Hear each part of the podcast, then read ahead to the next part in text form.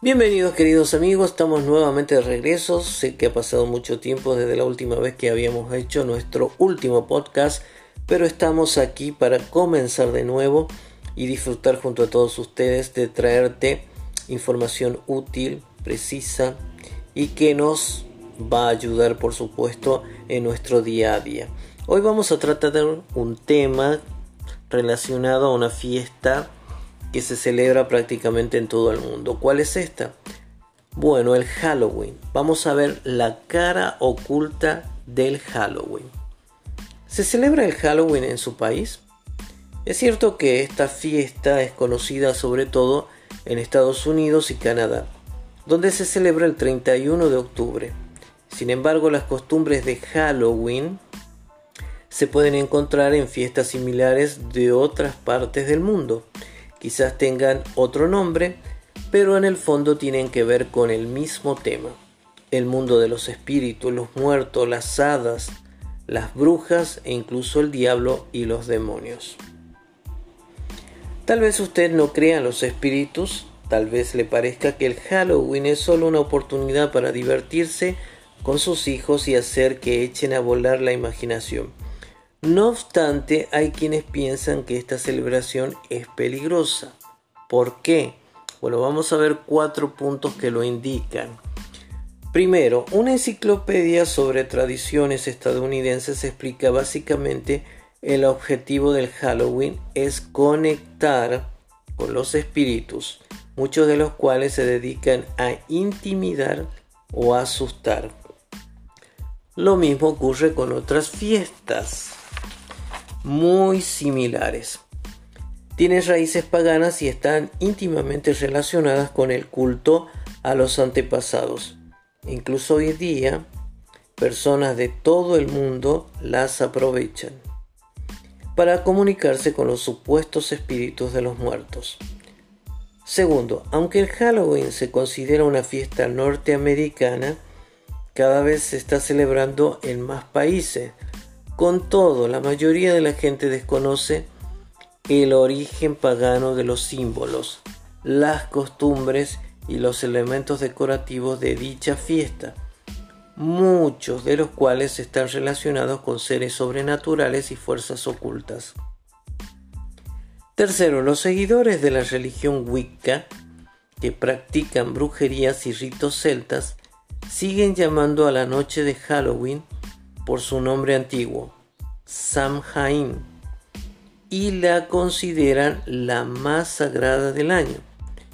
El diario USA Today citó las siguientes palabras de una bruja. Los cristianos no lo saben, pero están celebrando con nosotros nuestra fiesta y nos encanta. 4. La fiesta de Halloween es una celebración antibíblica. La propia Biblia nos advierte, nadie entre los tuyos deberá practicar adivinación, brujería o hechicería, ni hacer conjuros, servir de medio en espiritistas o consultar a los muertos. Deuteronomio capítulo 18 versículos 10 y 11, nueva versión internacional. Vea también Levítico 19:31 y Gálatas 5, 19 al 21. En vista de todo lo anterior, ¿no cree que merece la pena investigar los oscuros orígenes del Halloween y de fiestas parecidas? Si lo hace, quizás decida unirse a las muchas personas que no participan en esta celebración. El Halloween en el tiempo. Siglo V antes de la era común. Los celtas celebran anualmente la fiesta de Samhain a finales de octubre, mes en el que según ellos hay más demonios y fantasmas vagando por la tierra. Siglo I. Era común. Los romanos conquistan a los celtas y adoptan las costumbres espiritistas de la noche de Samhain. Siglo VII. El Papa Bonifacio IV instituye el Día de Todos los Santos, una fiesta anual para honrar a los mártires. Siglo XI. se establece el 2 de noviembre como fecha para celebrar el Día de los Muertos. Siglo XVIII. El nombre actual de la fiesta Halloween aparece impreso por primera vez. Siglo XIX. Miles de irlandeses se mudan a Estados Unidos llevando consigo las costumbres del Halloween que después se mezclan con las de los emigrantes de África, Alemania, Escocia, Gran Bretaña y otros lugares. Siglo XX.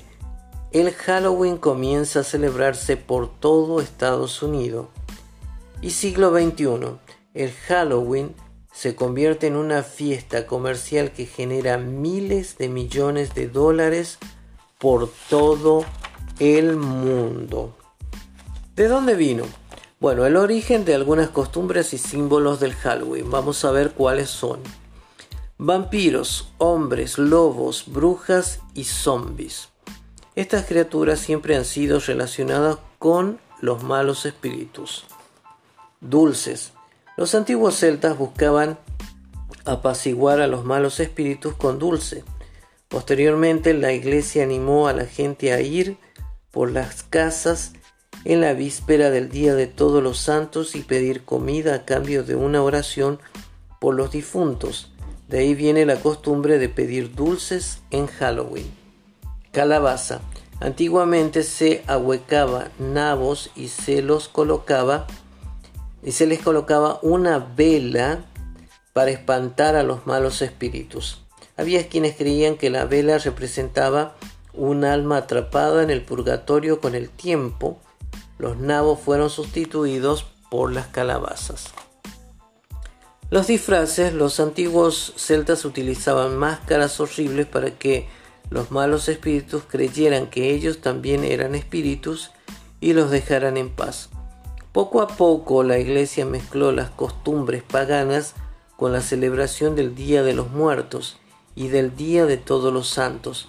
Más tarde la gente empezó a ir de casa en casa vestida de santos, ángeles y demonios.